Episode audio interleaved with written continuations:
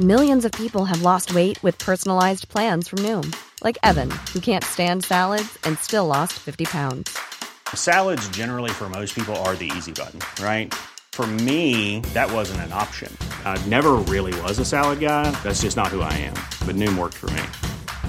Get your personalized plan today at Noom.com. Real Noom user compensated to provide their story.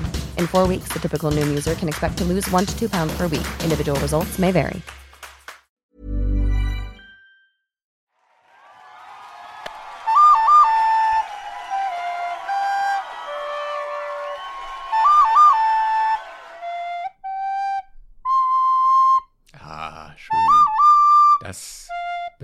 Das Herz, das geht ins Ohr und das bleibt im Kopf. Schön. Radio. Geht ins Ohr, bleibt im Kopf. Schön. Herzlich willkommen Danke. zu einer wunderbaren neuen Folge von 42, dem Filmpodcast mit den besten Intros auf der ganzen Welt. Das stimmt, das stimmt. Herzlich willkommen. Schön, dass du da bist, Timon. Freut mich Ja, auch. danke. Es war ja, wir sind ja ein Ja, bisschen ja. spät. Also, äh, Ja, ein bisschen. Haben wir jetzt eine Woche Verspätung? ich glaube fast mehr. Also auf jeden Fall ja einen Tag mehr, aber Äh, okay. also ein, eine Woche Naja. und einen Tag, glaube ich. Ist ja egal. Ja, ihr, ihr habt eh keine Zeit gehabt. Ihr, musst, ihr hattet genug Genau. zu tun mit Schwitzen, so wie wir. ähm, dementsprechend äh, habt ihr jetzt nicht viel verpasst, aber wir sind wieder da, schöner und ähm, gewaschener denn je. Ja, ich bin sauber. Ich war gerade duschen noch. Warst Ja, ich war ja, ich war ja leider ein bisschen krank, deshalb äh, mussten wir äh, verschieben. Deshalb Mhm. wollte ich das nochmal klarstellen. Es lag nicht an dir, es lag einzig und allein an meinem schwachen Körper. Aber ähm, ich Das bin ist schön, dass du das nochmal so sagst. Ich finde das Ja. schön, dass du das, das so, dass du so sagst. weil im Prinzip, selbst wenn du nicht krank gewesen wärst, hätten wir ein Problem gehabt, weil ich kein Internet hatte. Aber somit bist du der alleinige Schuldige. Stimmt. Ähm, aber das ähm, finde ich auch besser so eigentlich. Ich Moment. Moment. Das müssen wir auf jeden Fall nochmal ausbaldowern. ähm, aber ich Etwa- glaube, etwa Chaos, ja, äh, egal. wir haben, wir haben mehr Filme geguckt jetzt in der Zeit. Wir hatten auf jeden Fall mehr Zeit zum Gucken. Das heißt, theoretisch hätten wir jetzt auch sogar mehr zu erzählen, oder? Hast du gerade gesagt, wir, wir, wir hatten mehr Zeit zum Gucken. Glaubst du, ich habe dann auch nichts gemacht? Also was du mir, was du. Weil wenn ich krank bin, dann hast du auch gefällig nichts zu tun. So, so ist es. Nee, aber du hast mir erzählt, du hast einige wegweisende Filme der Filmgeschichte geguckt. Ja, ja, ja, ja. Ne? Ja, möchtest du wirklich drüber reden? Ich schäme mich da ein bisschen für. Nein, nein, nein, nein, erzähl ruhig. Man muss sich für nichts schämen an der Stelle. Wir sind hier offen in alle Richtungen, ja. Also du, selbst wenn du jetzt, weiß ich nicht, großer Fan der Hangover-Reihe bist oder so, ich verurteile dich nicht. Was hast du denn geguckt so? Äh, 1917 habe ich endlich mal nachgeholt. Endlich Ähm, mal. ja, also, ja, ist ja wirklich äh, ein Film gewesen. Ich weiß, du, du meintest gerade nicht den Film, aber ich erzähle das jetzt trotzdem, ist Ja. mir doch egal. Äh, Erstmal hast du diesen Film total hochgehypt damals. Ich erinnere mich noch an die, an die Folge, wo nach den. War das nicht sogar die. War das die erste Folge?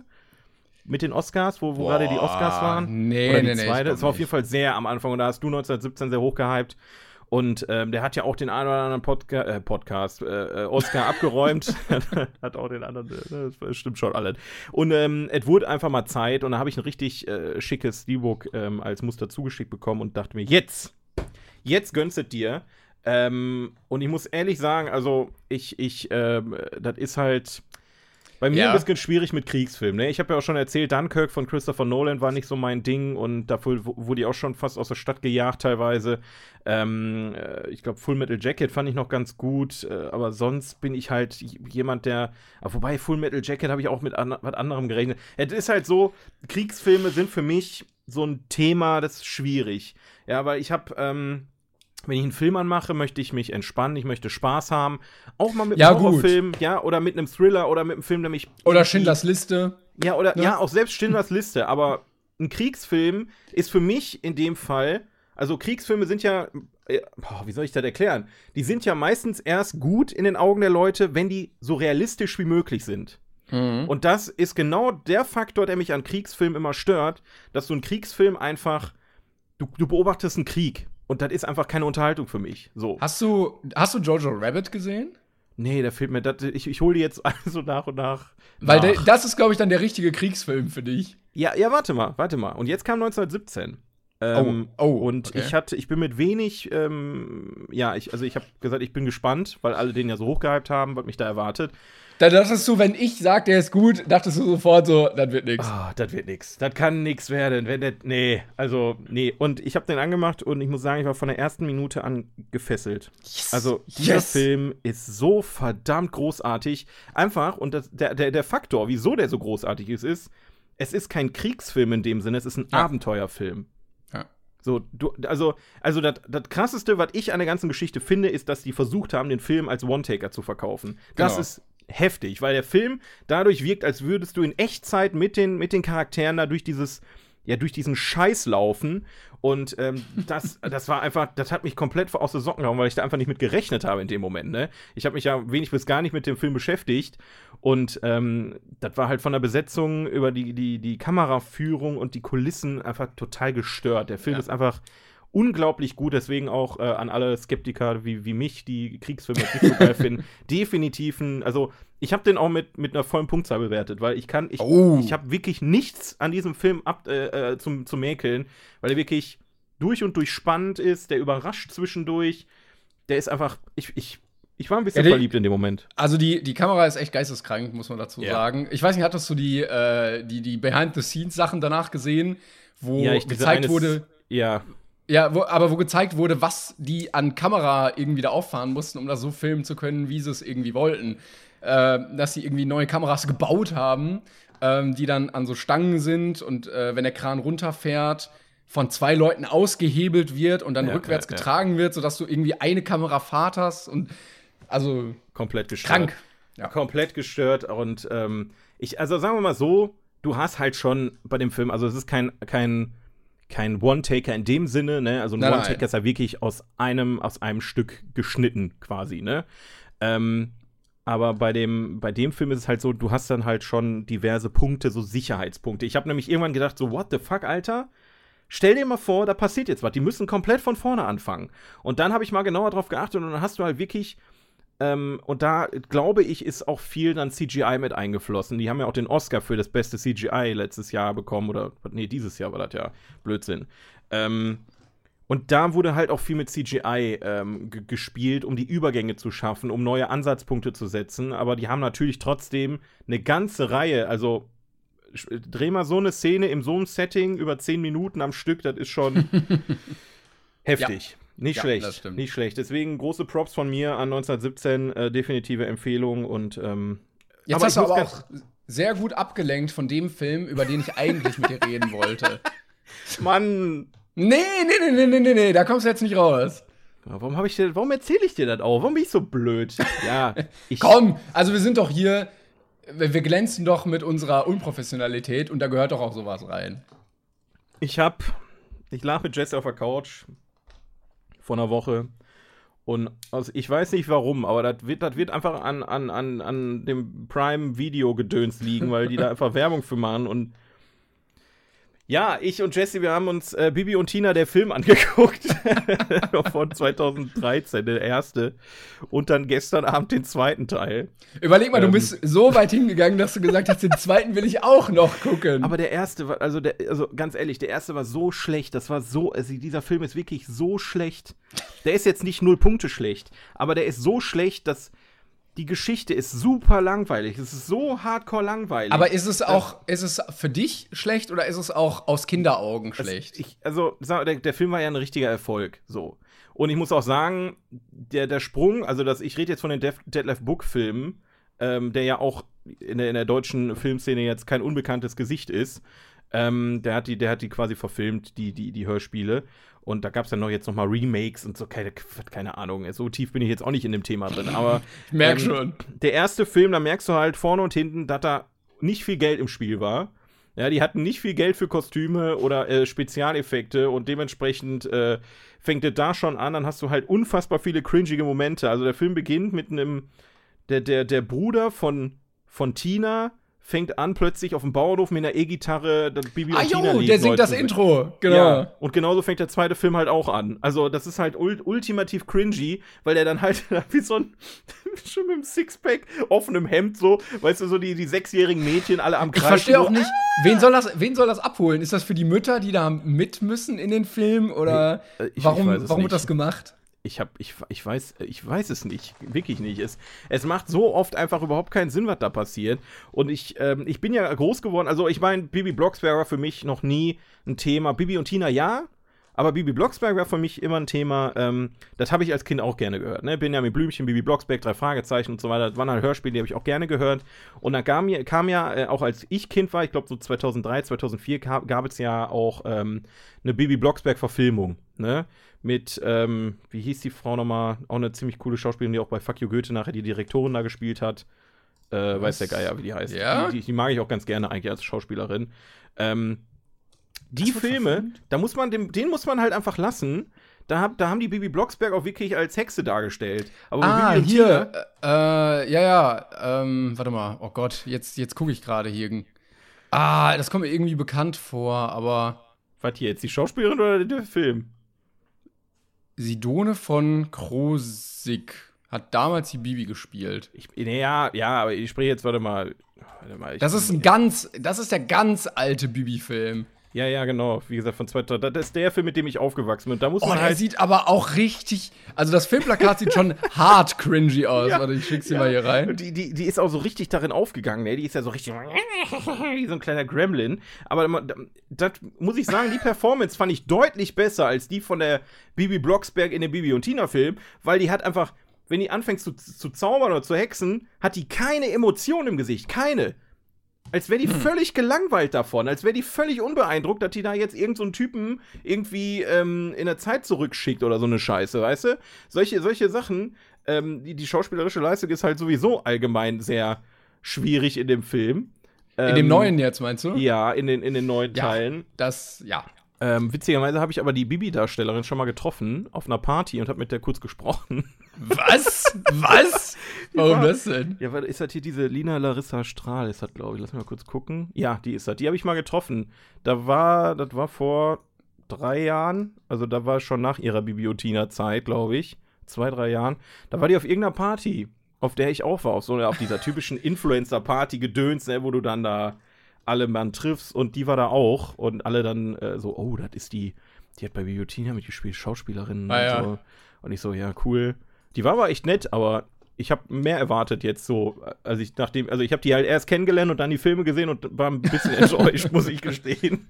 ich, Ähm, dachte, ich dachte, so eine wäre auch arrogant. Äh, no, no Vorurteil hier an der Stelle, aber wenn du Ja, sagst, ja, ist ja. nett. ja, ich habe die, wie gesagt, eine Minute gesprochen. Man, haben, man hat so zwei Sätze, ich weiß schon gar nicht mehr, worüber wir Das war irgendeine Un, also da ist, glaube ich, irgendwas passiert und dann habe ich, hab ich mit ihr über das gesprochen, was da gerade passiert ist. Also, da ist ein Glas runtergefallen und ja. Äh, es, es, es gibt ein Poster von ihr in der Bravo. Und die Bravo-Story wurde mit folgender Geschichte untermalt, wenn du äh, unter dem Bild mal liest, was die Headline ist. Boah, was ist das für ein Bild, Alter? Also sie ist. Ähm, Was? Sie, sie trägt ein sehr knappes Top und eine blaue, dunkelblaue Pelzjacke darüber. Pelz, Alter. Also die hat quasi nichts drunter und eine Pelzjacke an.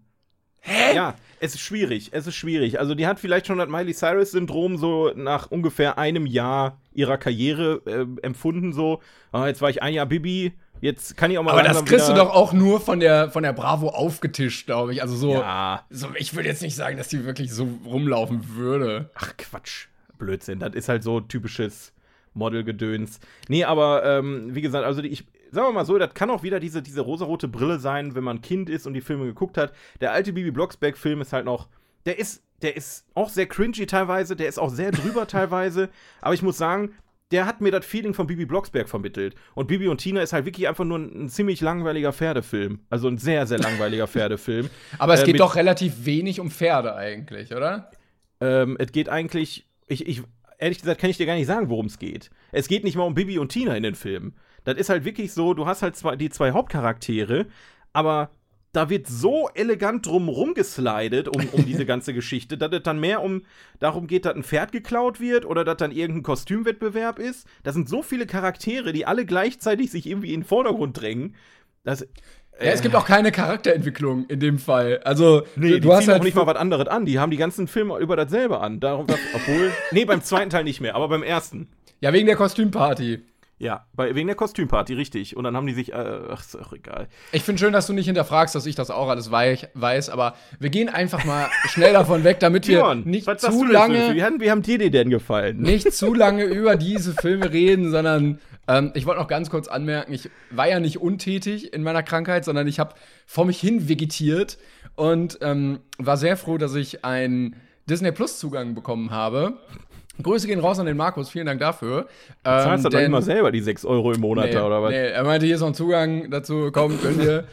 Und äh, ich habe das Passwort geändert, alle anderen rausgeschmissen. Jetzt Schön, ja, so wie man das macht, ne? Ähm, aber kennst du das, wenn man so krank ist und dann genau weiß, was für eine Art Unterhaltung Ja, man irgendwie ja. jetzt braucht? Und du denkst, ich, ich möchte jetzt viermal hintereinander große Eier, kleine Fische sehen und alles andere geht einfach nicht. Und, Aber es funktioniert ähm, dann auch, ne? Kann Genau. man sich gönnen. Kann man sich dann gönnen. Ja, und ich habe mir einfach alle äh, Disney-Filme, die ich irgendwie noch sehen wollte, in der Liste gepackt und die nacheinander weggeguckt. Und muss sagen, dass.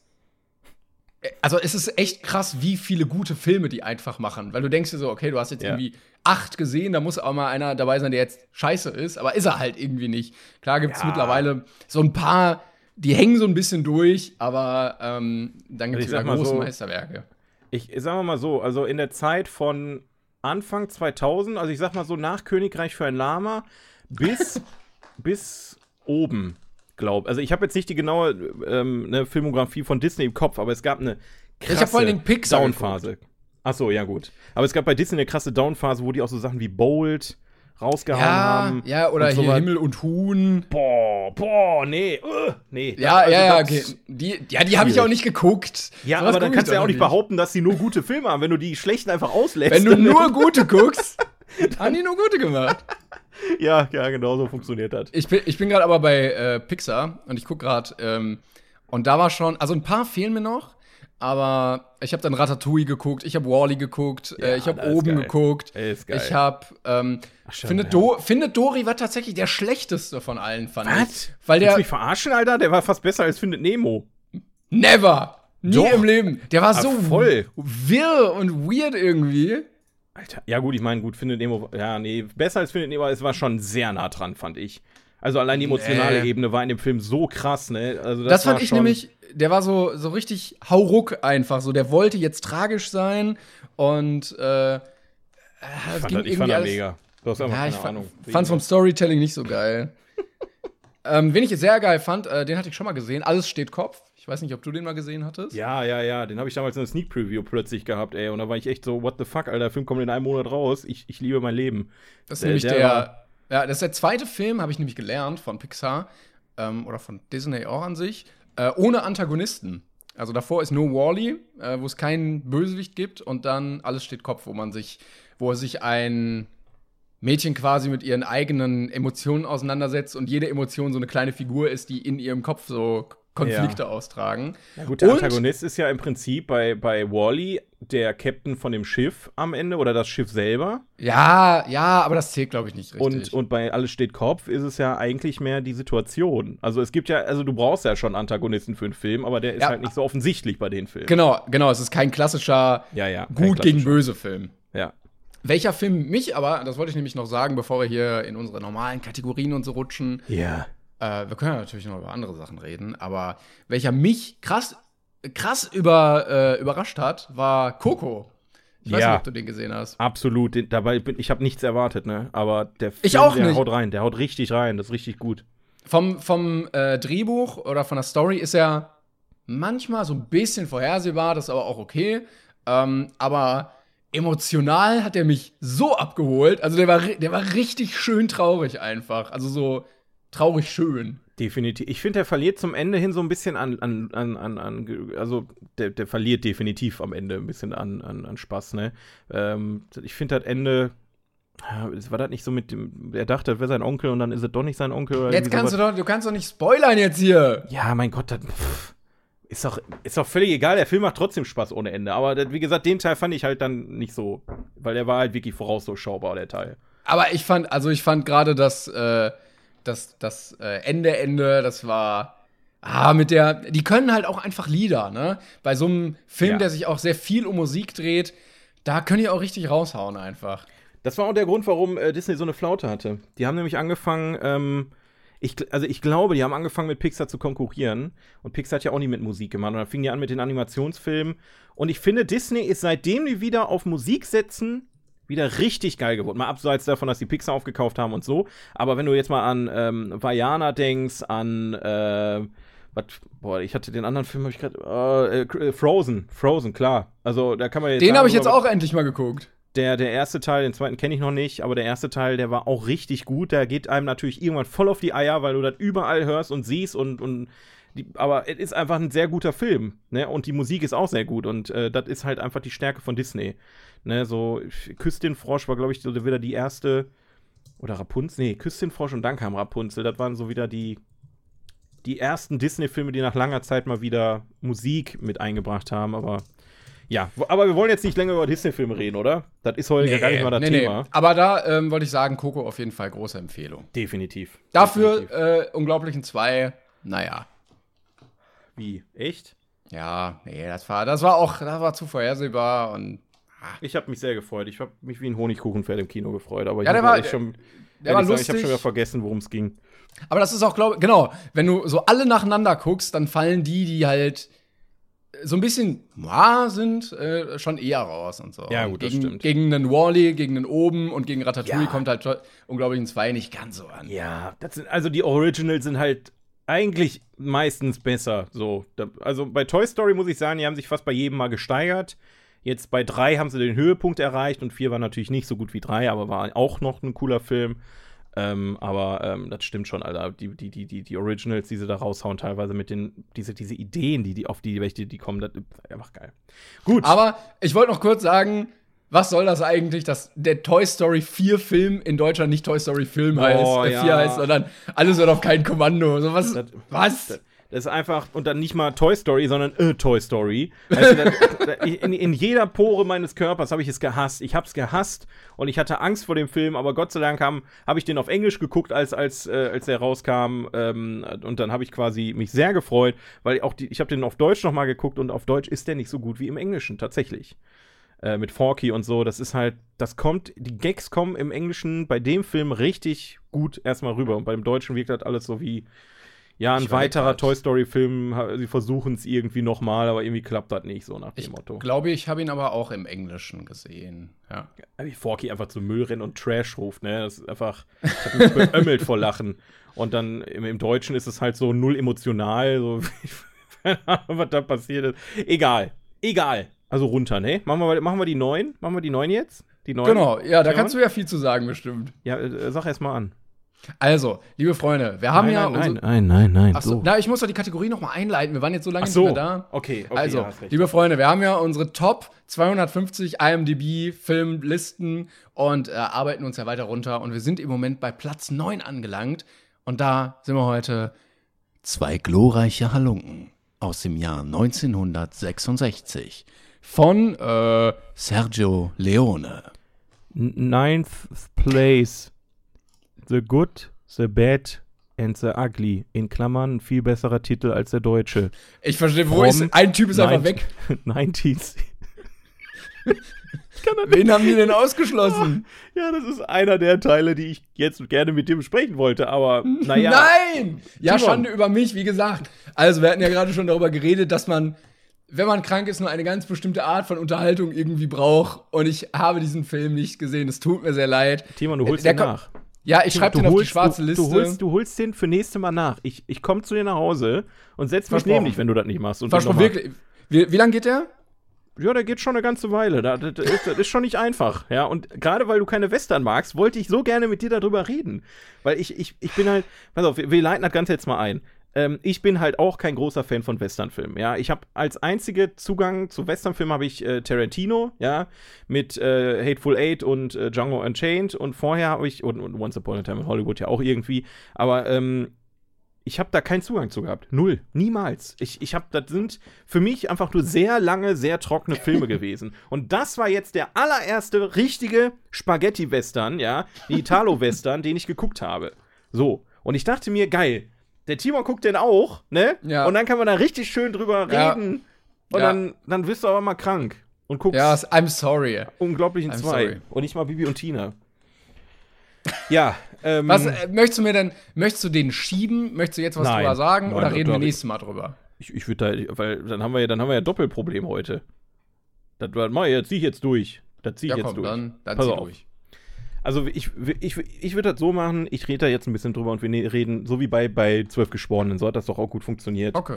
Äh, dann weißt du schon mal, worauf du dich vorzubereiten hast, ne? Ähm, was dich erwartet. Die Leute haben auf jeden Fall Platz 9 mal gehört. Also, wir reden hier gerade über äh, einen der elementarsten Western-Filme der 60er Jahre und allgemein der Western, Western-Filmgeschichte. Ähm, ich weiß nicht, Spaghetti-Western ist ja wirklich der umgangssprachliche Begriff, weil damals eine große Welle, und darum geht es ja auch in Once Upon a Time in Hollywood zum Beispiel, das hat ja Tarantino auch irgendwie verfilmt. Spaghetti-Western war damals so eine große Welle an Filmen, die dann aus Europa nach Amerika geschwappt sind, wo dann auch nachher viele amerikanische ähm, Schauspieler durch groß geworden sind, die dann sich da mit eingehakt haben, wie zum Beispiel jetzt Clint Eastwood. Clint Eastwood spielt in dem Film mit.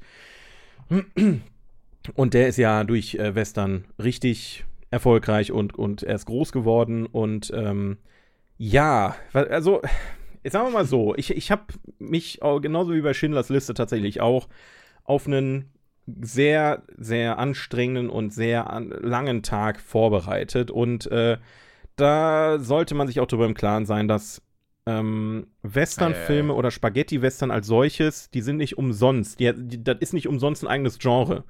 Weil die Machart der Filme, die ist, die ist sehr, ja, sehr besonders. Möchte ich Okay. mal sagen. Also die, die, die Regisseure jetzt hier, äh, Sergio Leone, der ja auch ähm, eigentlich die elementarsten Spaghetti-Western meiner Meinung nach gedreht hat. Ne? Spiel mir das Lied vom Tod.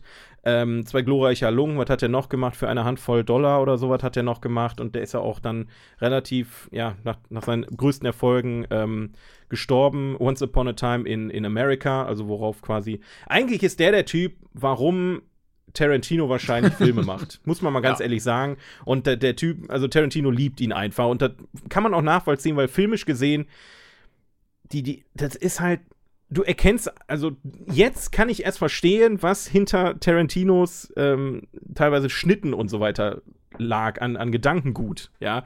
Ähm, sagen wir mal so als Beispiel, ich, also ich versuche mich hier gerade irgendwie auszudrücken, aber es ist gar nicht mal so einfach. Zum Beispiel ein Stilmittel, was in Spaghetti-Western halt sehr viel benutzt wird, ist der Austausch von Blicken.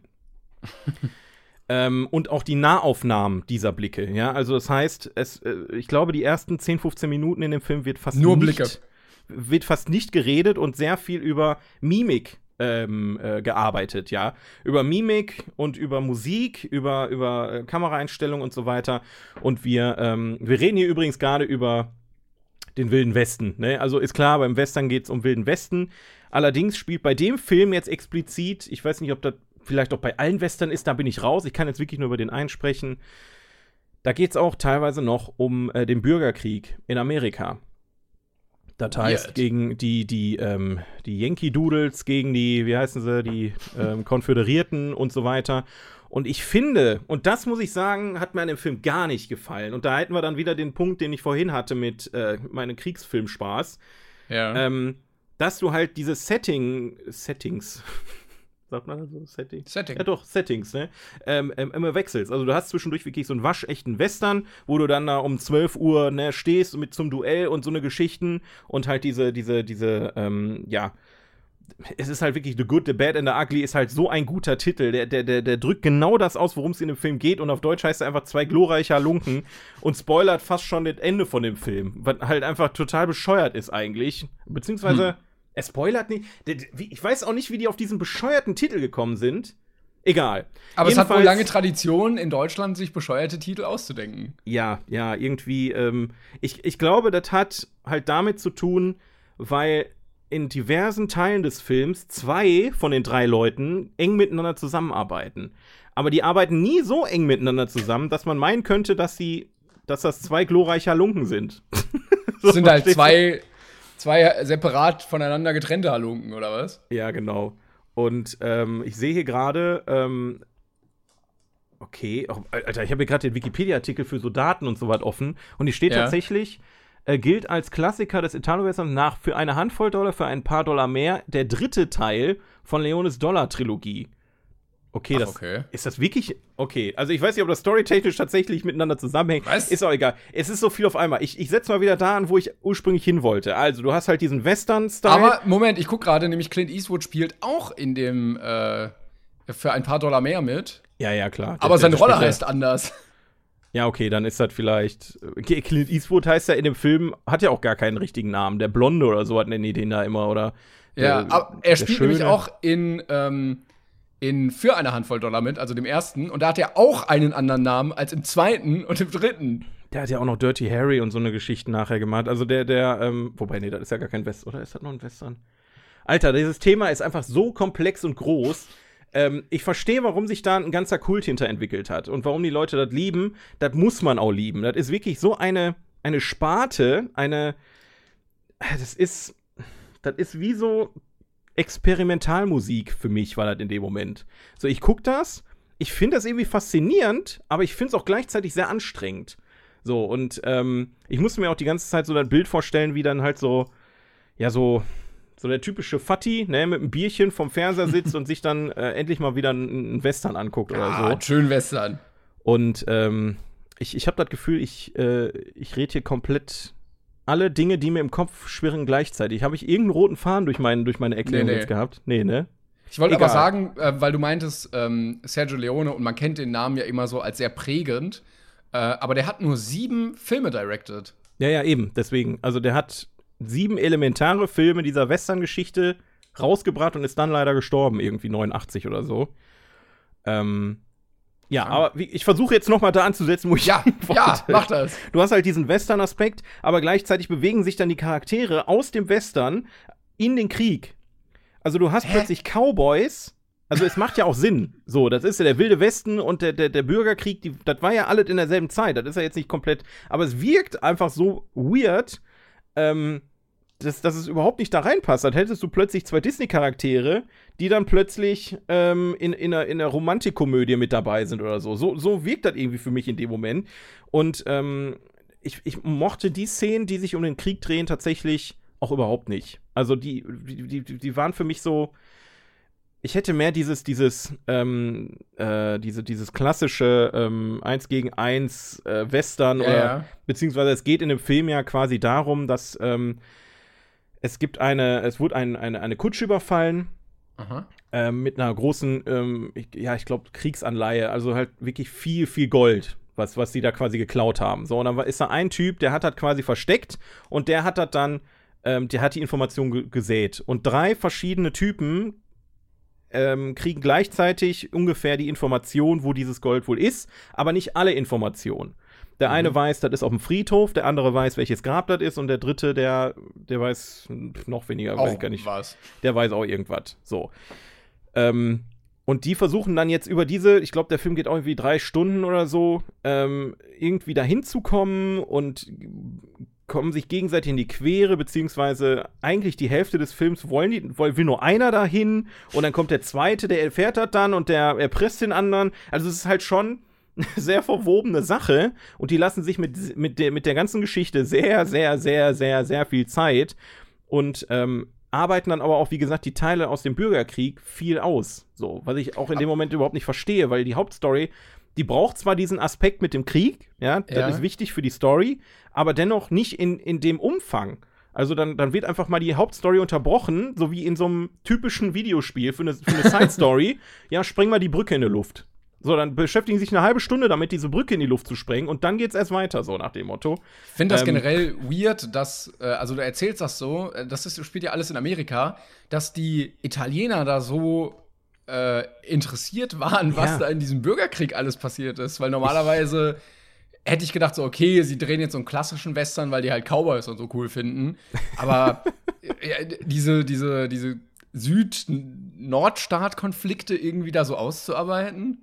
Es sind übrigens Revolverhelden, keine Cowboys. Das muss man auch noch mal sagen, weil Cowboys sind wieder was anderes, ne? Ja. Das, das habe ich in dem Film auch erst festgestellt, ne?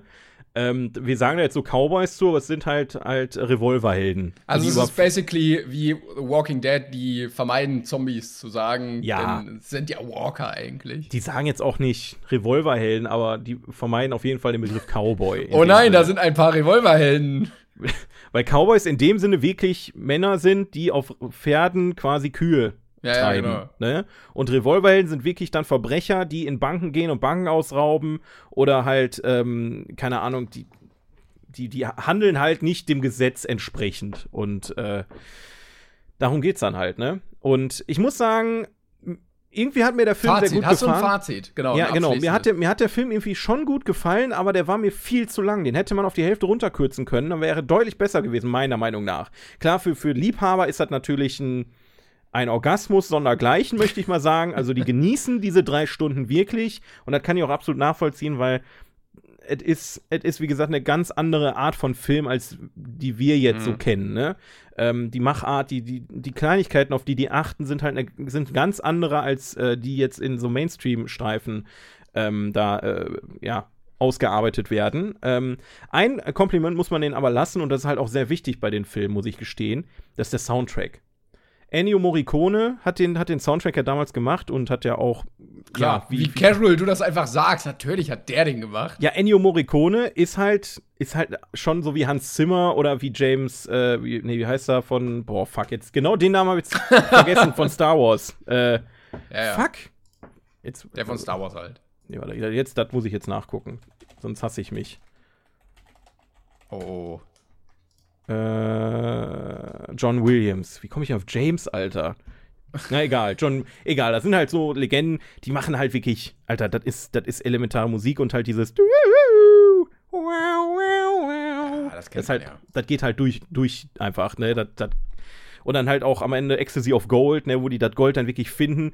Das ist der Track, mit dem Metallica fucking auf die Bühne geht, Alter. Das ist einfach, das ist einfach so eine epische Hymne. Das ist einfach so geil.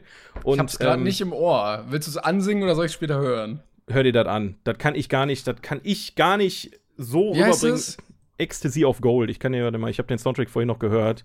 Ich kann dir den mal eben hier ähm, teilen. Ah, ja, ah, ich hab schon, ich hab schon. Hasse. Ähm, und Ennio Morricone, muss ich auch sagen, und das wird mir dann jetzt auch erst so richtig klar. Ähm, Tarantino hat Ennio Morricone, der jetzt mittlerweile schon Anfang 80 ist oder noch älter oder so, der hat den für Django Unchained bekommen und für ähm, Hateful Eight. Und der hat sogar für, ich weiß nicht für welchen der beiden Filme, aber der hat einen Oscar für den Soundtrack gekriegt. Oh. Und ich habe das damals gesehen und da war mir die, äh, gar nicht klar, dass in dem Moment ein Held für Quentin Tarantino in seinem Film mitwirkt. Hm. Also Ennio Morricone hat quasi für, also, also wenn man da durch die, durch die Diskografie da von dem geht oder Filmografie, der hat für jeden elementaren Western den Soundtrack geschrieben, ja. Der hat für ähm, das Ding aus dem All und, und, so, und so eine Gesch Also der hat so viele richtig kranke Soundtracks gemacht. Und dann jemand wie Quentin Tarantino, der sowieso Spaghetti-Western liebt und wie sonst nix, ähm, hat dann ausgerechnet den Mann dazu gekriegt, für seine Filme Musik zu machen. Das ist schon, da wird einem die Tragweite erstmal richtig, richtig bewusst. Aber wie gesagt, ich würde gerne mit dir da nochmal drüber reden, nächste Mal ein bisschen. Gerne, gerne, gerne. Ja, Ähm, du hast jetzt einen sehr langen Monolog wieder gehalten. Ja, es, es tut mir leid, ich, ich hätte den auch kürzer halten können, aber ich, ich wusste nicht, wie ich das am besten überbringe. Aber es hätte ja auch, es hätte ja auch ein Dialog sein können, wenn ich meine Ja, Hausaufgabe ja, auch vernünftig gemacht hätte. Ja, ist deine Schuld mal wieder. Alles deine Schuld. Nein, ich, ich nehme das auf mich, ja. Aber wir können ja mal zum nächsten äh, Film übergehen, Ja, mach mal. wo äh, wir auch gar nicht so viel drüber reden können, weil ich ja letztes Mal schon gesagt hatte, da gab es ja ein kleines Problem mit meinem mentalen Zustand, als ich das geguckt habe, Mach- mach weil erst mal, er mach erst mal, mach erst mal, damit die Leute wissen, worum es geht. Ja, Entschuldigung. Platz Nummer 10. Der Herr der Ringe. Die Gefährten von 2001, nee, aus 2001, directed von Peter Jackson. Pl- ist 10th Place, Lord of the Rings, Followership of, ich hab vergessen, wie heißt der auf Englisch, Follower, The Fellowship The of the Fellowship, Ring. ja, genau. Äh, from the year 2001, from the Director Peter Jackson. Das hatte ich mal Ja. besser drauf, ne? Ich bin heute nicht so. Ja, irgendwie. Tut mir irgendwie. leid, das, aber. Ja, Herr der Ringe äh, 1. Wir hatten letztes Mal Herr der Ringe 3. Und vielleicht kommt auch bald Herr der Ringe 2. Mensch, ja, das wäre ja eine Überraschung. die Reihenfolge ist aber auch richtig. Also, wie Muss man gesagt, ich habe ich hab letzte Mal dazu gesagt, für mich, ich bin ein bisschen jünger. Ne? Also, als der rauskam, 2001, war ich sechs. So. Ähm, und da war das nicht ganz so meine Zeit. Und ich bin eher mit Harry Potter dann groß geworden. Und für mich war Herr der Ringe immer so ein bisschen das Magic the Gathering, wenn für mich Yu-Gi-Oh! das Hauptspiel war. Und äh, das haben so die Großen geguckt, die aber auch manchmal so ein bisschen weird waren.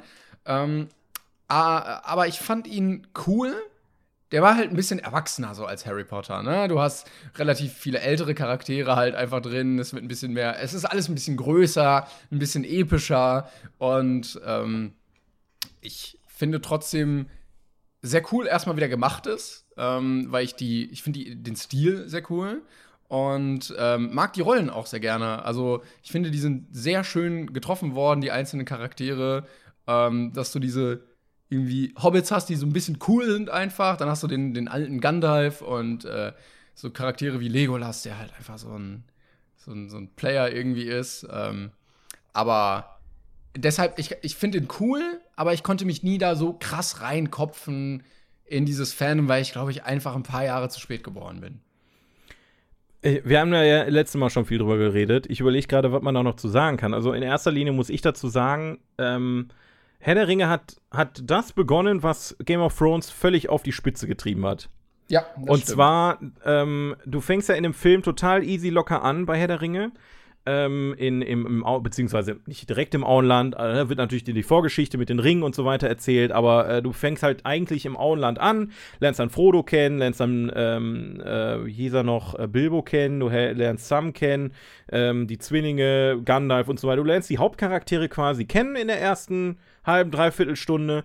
Und ähm, ab dem Moment, wo es dann losgeht und wo die dann quasi anfangen, zu anderen ähm, ja, Städten zu reiten und so, war ich als Kind raus.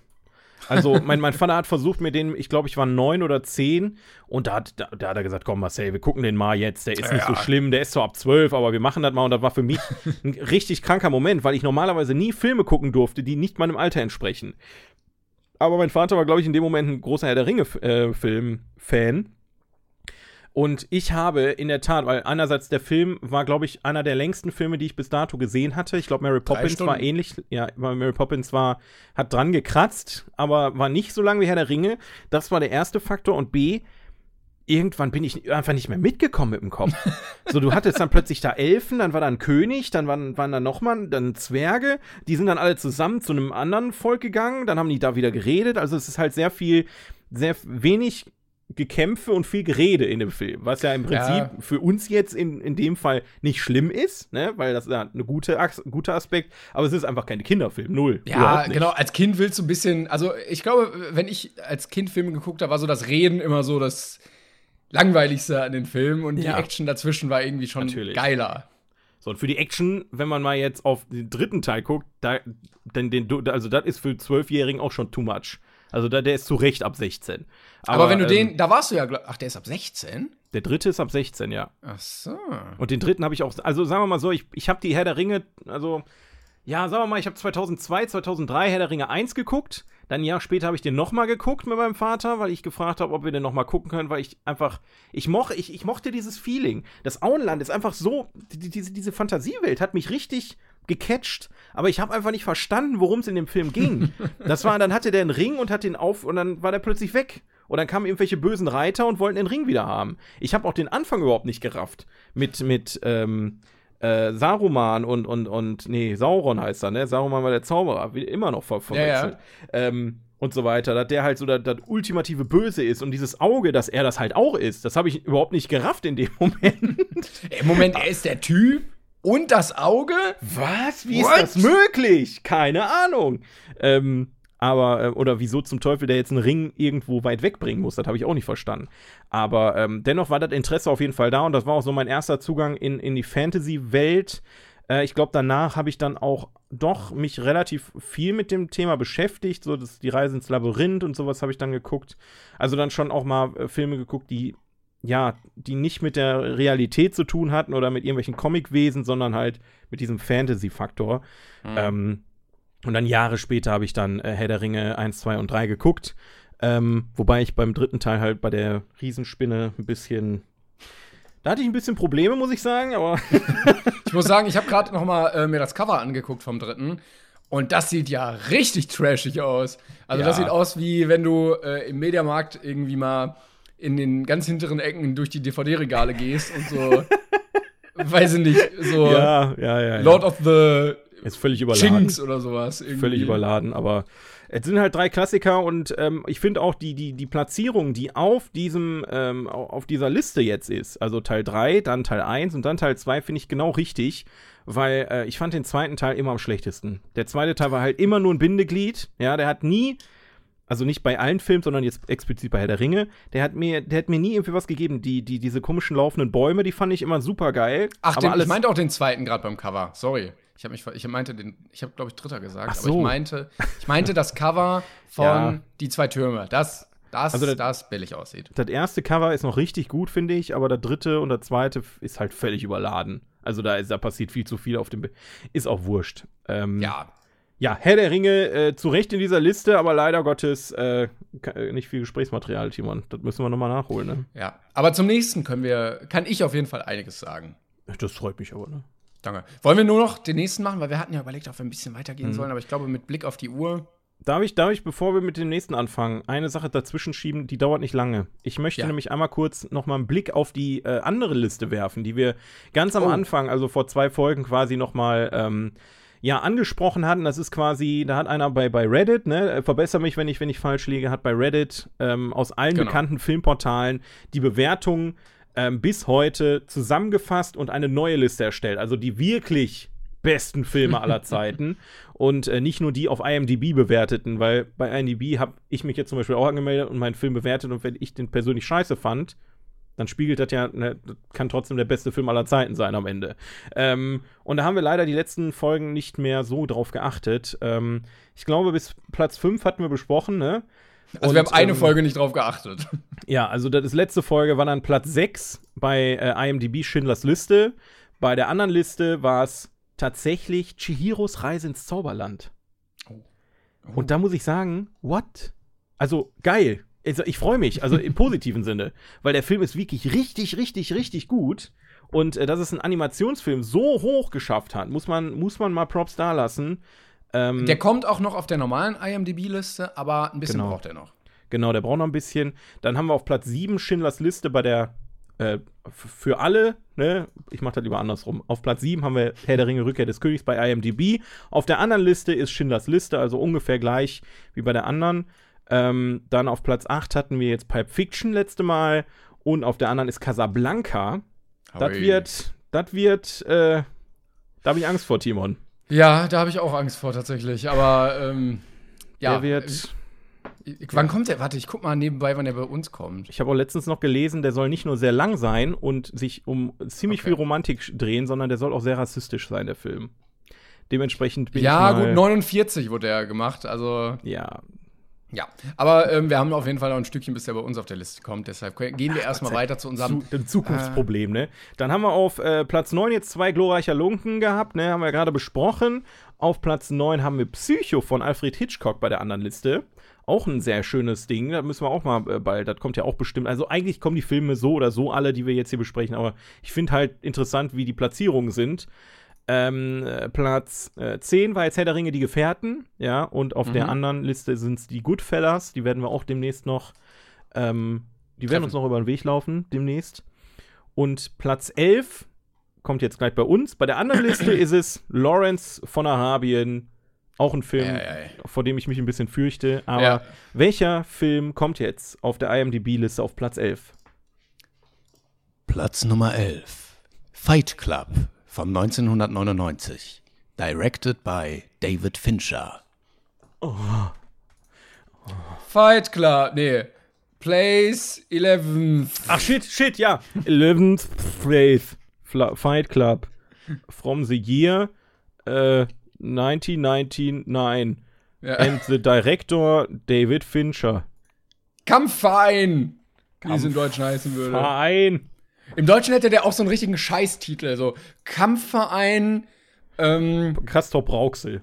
irgendwie äh, äh, äh, zwei, zwei verrückte Köpfe oder sowas irgendwie. Ich weiß auch nicht. Ja, es wäre geil, wenn die einfach im Titel dann schon den Film spoilern würden. So. Jo, ja, Also, stimmt. Also ich, ich habe jetzt lustige Ideen für Titel, die ich jetzt Spoiler aber nicht sagen nicht. möchte. Spoiler nicht. Ich, ich möchte nicht spoilern, weil bei dem Film ist es halt wirklich elementar, dass ihr vorher nicht wisst, was in dem Film passiert.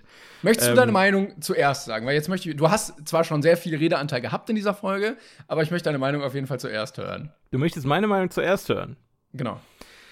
Ähm, Fight Club ist einer der ersten Filme gewesen, die meinen Kopf so richtig durchgeschwurbelt haben. Also, ähm, Fight Club gilt ja jetzt mittlerweile auch als Klassiker. Das ist halt auch wieder Popkultur, so wie Pulp Fiction. Das, den hat man eigentlich definitiv gesehen. So, wenn man sich ein bisschen mehr mit Film beschäftigt, hat man diesen Film, also kommt man auch nicht dran vorbei. Und ähm, auch zu Recht, muss man sagen, weil äh, Fight Club ist mit einer auch meiner Lieblingsfilme, gerade weil er so schön bizarr ist und ja, so out of the box arbeitet. Ja, du hast halt ähm, Stilmittel in dem Film, die David Fincher damit reinbringt, die halt viele Filme nicht machen würden. Ja, nehmen wir mal eine Szene, die am Anfang passiert, da redet er darüber, dass alle ähm, ihre Wohnungen immer gleich eingerichtet haben und dann ploppen da die Preise von Ikea auf, ne, mit diesem typischen, mit der Ikea-Font und so weiter. Ich liebe diese Szene, ist einfach geil.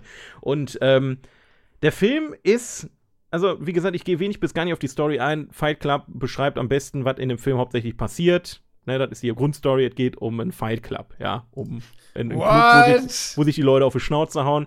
Was da drumherum passiert, solltet ihr im besten Fall vorher nicht wissen, weil das genau die Faszination am Ende von dem Film ausmacht. Damit ihr mit offenem Mund nachher am Ende des Films da sitzt. Und ich, für mich persönlich war das einer der ersten Filme, der solche ähm, Dinge in mir ausgelöst haben. Natürlich gibt es da noch einige andere Beispiele, die auch vorher schon existiert haben, aber ähm, David Fincher ist auch einfach ein, ein Meister darin, äh, solche, solche Filme ähm, abgefuckt und abgefahren irgendwie zu konzipieren und, und umzusetzen und ähm, ja, Fight Club ist, die, also das muss man gesehen haben. Also dat, äh, da, da kommst du nicht dran vorbei. Auch die, die Besetzung mit Edward Norton und Brad Pitt.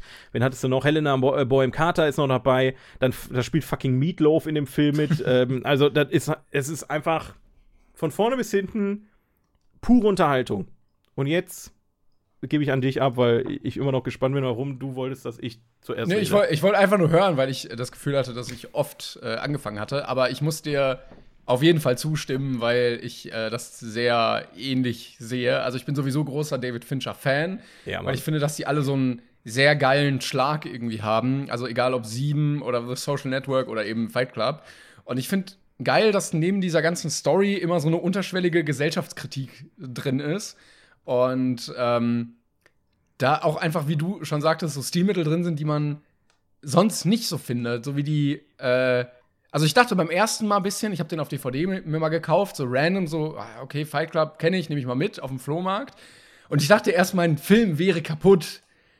ähm, Der Film ist kaputt. Ja. äh, soll ich das spoilern? Äh, eigentlich ist es ja kein großer Spoiler. Ja. Ähm, es ist ja mehr ein Easter Egg, aber ähm, es gibt Sequenzen, wo so für ein Frame ähm, die Figur von Brad Pitt reingeschnitten ist einfach. Und zwar so kurz, dass du dich fragst, war das gerade wirklich da? Und ähm, wenn man mal nachguckt, dann ist das einige Male, ich glaube irgendwie achtmal oder so, Ja. ist mir gar nicht immer aufgefallen. Und ich dachte erst am Anfang, okay, warum flackert mein Film so? Bis ich geguckt habe und gemerkt habe, okay, das soll tatsächlich so sein. Und ähm, ja, irgendwie ist der komplett von vorne bis hinten so ein bisschen abgefuckt einfach, aber in einem sehr, sehr geilen Tonus und äh, in der Mischung, dass es einfach äh, verwirrt, ähm, Spaß macht und trotzdem sehr viel zum Nachdenken anregt, würde man jetzt sagen. Und deshalb äh, finde ich den auch sehr, sehr geil. Also ich hätte hier auch tatsächlich die volle Punktzahl gegeben, wenn mich jemand gefragt hätte. Geiler Typ. Geiler Typ. Ja. Nee, also Fight Club, ähm, was soll man da großartig, also das Ding ist halt, du kann, wenn du da jetzt mehr drüber redest, dann verrätst du zu viel, ne? Ja, das ist das genau Problem. das. Aber ähm, es hat sich auch tatsächlich, also es gibt einige Filme, die die Idee hinter dem Film ähm, nochmal quasi, ja nicht geklaut haben, aber äh, eine Hommage daran äh, gesetzt haben.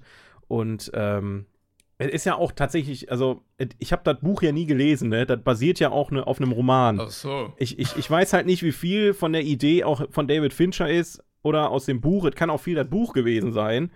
Aber, ähm, Ja, aber du musst ja trotzdem ein gutes Drehbuch dann draus machen. irgendwie. Ja, natürlich. Ja, natürlich. Und ähm, also ich, ich, ich war äh, quasi ziemlich überfordert, als, als ich den Film geguckt habe und dann da draus kam, was rauskam. Ähm, dementsprechend, aber Fight Club ist auch ein Film, den kannst du immer und immer wieder gucken. Also selbst wenn du weißt, was abgeht, den schmeißt du zwischendurch einfach mal rein und hast einfach eine geile Zeit.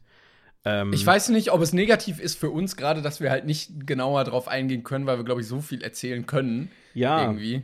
aber ich meine, du sagst ja selber, wir, wir haben ja gleich die Stunde schon wieder voll, ne? Also, äh, Ja, das stimmt. man kann ja mal gucken, also wir können ja mal, wenn, wenn die Events mal immer wieder losgehen, kann man ja so mal ein Best-of machen und unsere Lieblingsfilme aus der Liste noch mal irgendwie zusammen Dann gucken. wird, da, dann wird aber sowas von da reinkommen. und dann werden, können wir ja auch vor Ort oder auch im Podcast noch mal äh, sehr explizit und mit Spoilern genau. darüber reden.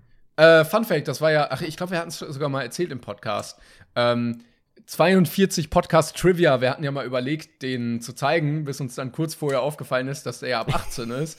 Und wir dann Ja. gemerkt haben, so jugendschutzrechtlich kommen wir da doch an schwierig. unsere Grenzen. Ja, wir haben erst die Tickets verkauft und dann gesagt, dass der Film ab 18 ist, ne? Das, wär, das war nicht so schlau. Und dann Ja. haben wir, was haben wir am Ende dann geguckt? Ah, die Entdeckung der Unendlichkeit. Und dann ähm, Ah, ja, das ging aber eine ganz andere Richtung plötzlich. Ja, das war interessant, eine interessante Richtung. Aber ähm, wie gesagt, wenn ihr Langeweile habt, guckt euch Fight Club an. Definitiv. Das ist, Und es ist geil zu sehen, wie Leute sich einfach auf die Fresse hauen. das, das definitiv. Und ich muss ganz ehrlich sagen, Timon, Ja. ich muss ganz ehrlich sagen, mir kommt da zwischendurch immer und immer wieder in den Kopf. Weil ich bin immer jemand, der hat sich noch nie so richtig geprügelt, ne? Ich auch Und- tatsächlich nicht. Und ich bin, und ich komme mir zwischendurch, wenn ich so richtig, richtig sauer bin, denke ich an Fight Club und denke mir, weil es geht ja auch in einer Szene, da wird ja, es, der, der, pass auf, das können wir ja mal erklären. Den Fight Club gibt es, ähm, weil die, die, die, ähm, die Pro Protagonisten im Film mit, dem, mit der These spielen, dass man sich zwischendurch einfach mal auf die Fresse hauen muss und das einfach eine Genugtuung sondergleichen ist. Deswegen existiert der Fight Club, ja.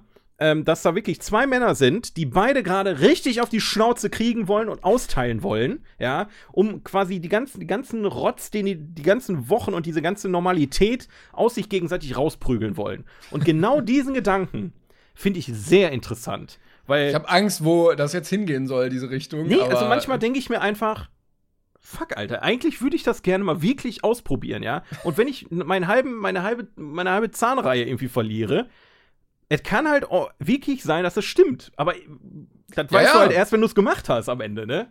Ich finde auch schön, ähm, so viel sei auch gesagt, es gibt eine Szene, wo er dann nach dem Fight Club äh, in, in seinen Alltag wiederkommt und dann versuchen muss, halt diese, diese, diese, wie nennt man die, Schrammen und äh, Hinweise auf diesen Kampf irgendwie zu verdecken, was halt auch ja, ja. so weniger gut funktionieren würde, dann glaube ich. Ja, das ist. Das ist dieser, dieser Gedanke, einfach mal genau das zu machen, was man, was, was der normale Menschenverstand eigentlich einem verbietet. Ähm, und ich spreche jetzt nicht von irgendjemand umnieten oder so, sondern wirklich in einem, in einem abgesprochenen Kreis sich gegenseitig auf die Fresse zu hauen und danach einem in die Ar Also so quasi das, was Boxer als Sport machen. Das ist ja eigentlich nichts anderes, nur dass du halt Ja. da richtig brutal, bis, bis man wirklich blutend am Boden liegt, drauf ballert. Du hast, du hast sehr merkwürdige Fantasien. Ich weiß nicht, wo die äh, Filmevents dann später noch hingehen, wenn wir wieder in die Kinos können. Ja, wir machen dann, äh, gibt nur eine Regel nachher beim 42 Podcast Event. Rede nicht über das 42 Podcast Event. Man muss aber sagen, es sind nur Männer in diesem Fight Club, ne? Also es geht Ja. auch sehr viel um, um äh, die Rolle der Männer in der Gesellschaft dann. das stimmt. Und ähm, ja, ich, wie gesagt, ich finde das einen sehr interessanten Gedanke, aber ähm, sehr, sehr, sehr genial umgesetzt und äh, gerade auch mit diesen Kniffen, die da zwischendurch passieren und, und diesen ganzen Stilmitteln, die dann diesen Film sehr einzigartig machen lassen, weil äh, das hat natürlich alles einen Grund, warum du dachtest, der Film ist kaputt und so. Ja, ne? ja, das, genau. ist ja alles nicht aus Versehen da drin gelandet, sondern das hat alles seinen Grund. Und ähm, dementsprechend ist Fight Club zu Recht auf Platz 11 der besten Filme aller Zeiten nach IMDb-Wertung. Ich muss auch sagen, beide, beide Hauptdarsteller, hast du ja auch gesagt, sind sehr, sehr schön gecastet. Sowohl Brad Pitt, der glaube ich, also ich würde sagen, das war so seine Paraderolle, weil ich finde, ich finde, er wirkt immer ein bisschen billig, so, weil es halt Brad Pitt ist. Und äh, er dann immer so Brad Pitt spielt, wie er jemanden spielt. Außer da habe ich so ein bisschen das Gefühl, weil er halt Ja, Brad Pitt hat, aber hat man Edward Norton eigentlich kann als, auch so so- sch- als Schönling im Kopf, ne? Brad Pitt ist immer so der Schönling, der so einfach so für die, für die, für die Quote da ist, damit Ja, man ja, was genau. zu gucken hat. Aber Brad Pitt kann auch richtig gut schauspielen. Das beweist er halt auch oft bei, bei, bei den Tarantino-Filmen oder jetzt hier bei Fight Club. Den, den, also ich habe den früher immer sehr unterschätzt und dann kamen halt solche Filme dazu, ne? Übrigens, möchtest du mal raten, auf welchem Film der, auf welchem Platz der Film äh, auf der anderen Liste ist? Boah, wahrscheinlich irgendwie 46 oder sowas. 141. Ei, ei, ei, ei, ei. Also der ist ganz schön weit runtergerutscht. Verstehe Nee, tue ich also- das auch nicht. Aber gut. Ähm, Ich wollte aber auch so sagen, äh, ich glaube, man hätte kaum Leute finden können, die den Trauerklos besser spielen können als Edward Norton, weil er echt so bemitleidenswert aussieht jedes Mal und so in Selbstmitleid versinkt. ich, ich, ich mag den auch richtig gerne. Edward Norton Cookie sehe ich richtig gerne. Aber der, der spielt halt auch oft immer dasselbe. Da hast du schon recht. Also. Das, Ja, äh, aber, aber äh, diese Szene, wo er am Kopierer steht und so völlig ja. leer einfach irgendwo hinguckt, ist. Ah, Warte, Gold. hat Edward. Nee, ne- nee, wa- nevermind, das war nicht Edward Norton, das war, wie hieß der Kollege nochmal? Ich habe gerade Wanted im Kopf. Kennst Jetzt du so Wanted? einer, der ganz anders aussieht, einfach. Nee, Wanted, das, das, boah, wie heißt der Kollege? James McAvoy, genau, der hat bei Wanted noch mitgespielt. Der, da da gibt es eine ähnliche Szene, wo der, da, da muss ich sagen, Wanted ist so ein sehr mittelmäßiger Film. Den habe ich als, als, als, als Jugendlicher sehr abgefeiert, aber jetzt mittlerweile denke ich so, uff, um eine Ecke schießen und so ist halt schwierig. Aber äh, James McAvoy hat das sehr gut Kenn gespielt. Da gibt es eine. Szene, wo dann quasi ähm, der, dem Platz irgendwann der Kragen und er nimmt eine Tastatur, haut, dem, haut seinem Chef die voll in die Fresse und in Zeitlupe fliegt dann so ein Zahn und so Buchstaben und dann steht dann so mit den Buchstaben und seinem Zahn steht dann Fuck you da in, in Zeitlupe. Und Ah, ich glaube, das kenne ich sogar. Das ist äh, schon sehr, sehr gut. Und da dachte ich, das wäre auch ähm, Edward Norton gewesen, aber es war James McAvoy. Gut, Schade. das waren, ja, schade. Aber das GIF, das GIF kenne ich, glaube ich, von, von 9gag oder so. Ja. Ah, jo, jo, das gibt's auch als GIF, aber äh, der Film ist auch, kann man sich mal angucken, aber ja, egal. Guck lieber Fight Club auf jeden Fall. Ähm, ich, äh, kleiner Spoiler dazu, falls ihr Oh. ähm, den Film auch gesehen habt. Äh, oder überlegt, Who Am I zu gucken.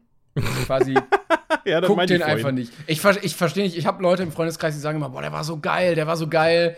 Und dann frage ich, hast du Fight Club gesehen? Und sie sagen nein. So, dann guckt einfach Fight Club. Ja, also Who, Who Am I fand ich auch nicht schlecht, muss ich sagen. Aber, Ja, ähm, aber- auch, auch aus dem Grund, weil Who Am I kein Geheimnis daraus macht, dass er von Fight Club geklaut hat. Es Ja, gibt in dem eben. Film Fight Club Poster überall. Hast du das mal Ja, aber dann gemerkt? brauche ich, dann, nee, tatsächlich nicht, aber äh, dann brauche ich ihn nicht gucken, wenn ich das Original, ja, weißt du? Aber der Film ist auch abseits dieses Twists, der dann quasi geklaut wurde, auch nicht schlecht. Also Who So, Am I ist für einen deutschen Film doch relativ Ja. gut, muss man sagen. Ja, aber dann machst du doch nicht, wenn du schon so einen großen Aufriss hast als deutschen Film, klaust du doch nicht von einem der größten Filme aller Zeiten. Das ist ja, wenn, wenn, ich guck doch auch nicht die sieben Samurai, wenn ich das große Krabbeln gucken kann. Junge, jetzt, warum, warum haust du den jetzt schon raus? Den bring ich nächstes Mal nochmal, komm, bis hierhin. Ah, ja, das vergessen die Leute eh. Das ist so wie Facebook. Das, äh, da da habe ich auch schmerzhaft so auf der Arbeit gelernt. Da kann man auch Facebook. mal Dinge wieder reposten, weil die Leute das eh wieder vergessen. Und das funktioniert wirklich. Ist auch egal. Ähm, ich äh, bin durch dann für heute. Wie sieht es mit dir aus? Ja, dein Plan, noch einen vierten Film zu machen, der ist ja grandios gescheitert. Einfach. Ja, ich dachte, halt, wir, wir reden wenig, also wir haben ja auch viel am Anfang über Bibi und Tina geredet, muss man sagen. Das hat äh, stimmt. uns so ein bisschen den Arsch gerettet. Ähm, weil ich dachte halt, über, wir reden über Herr der Ringe wenig bis gar nicht, weil wir halt letztes Mal schon das Thema Herr der Ringe hatten. Ähm, aber möchtest du noch deinen dein Fun-Fact raushauen? Äh, ich wollte sagen, nächstes Mal geht's äh, um Bibi und Tina, Jungs gegen Mädchen und Mädchen gegen Jungs. Ich bemühe Haha. mich, den zu sehen. Und ähm, Fun Fact an der Stelle. Warte. Timon. Achso, warte. Timons lustiger Fun-Fact. Hey Leute, wusstet ihr schon, dass Eddie Redman, Tom Hiddleston und Prince William alle in einer Klasse waren? Cool, oder? Das war Timons lustiger Fun-Fact.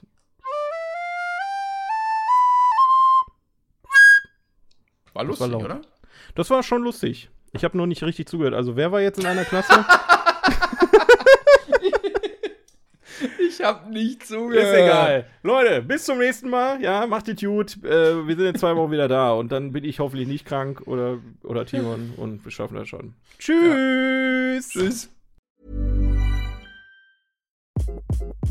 Hi, this is Craig Robinson from Ways to Win, and support for this podcast comes from Invesco QQQ, the official ETF of the NCAA. Invesco QQQ is proud to sponsor this episode and even prouder to provide access to innovation for the last 25 years. Basketball has had innovations over the years too. We're seeing the game played in new ways every day. Learn more at Invesco.com slash QQQ. Let's rethink possibility. Invesco Distributors, Inc.